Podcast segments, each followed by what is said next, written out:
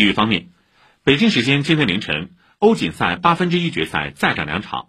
比利时队依靠小阿扎尔的世界波一剑封喉一比零力克葡萄牙队晋级八强。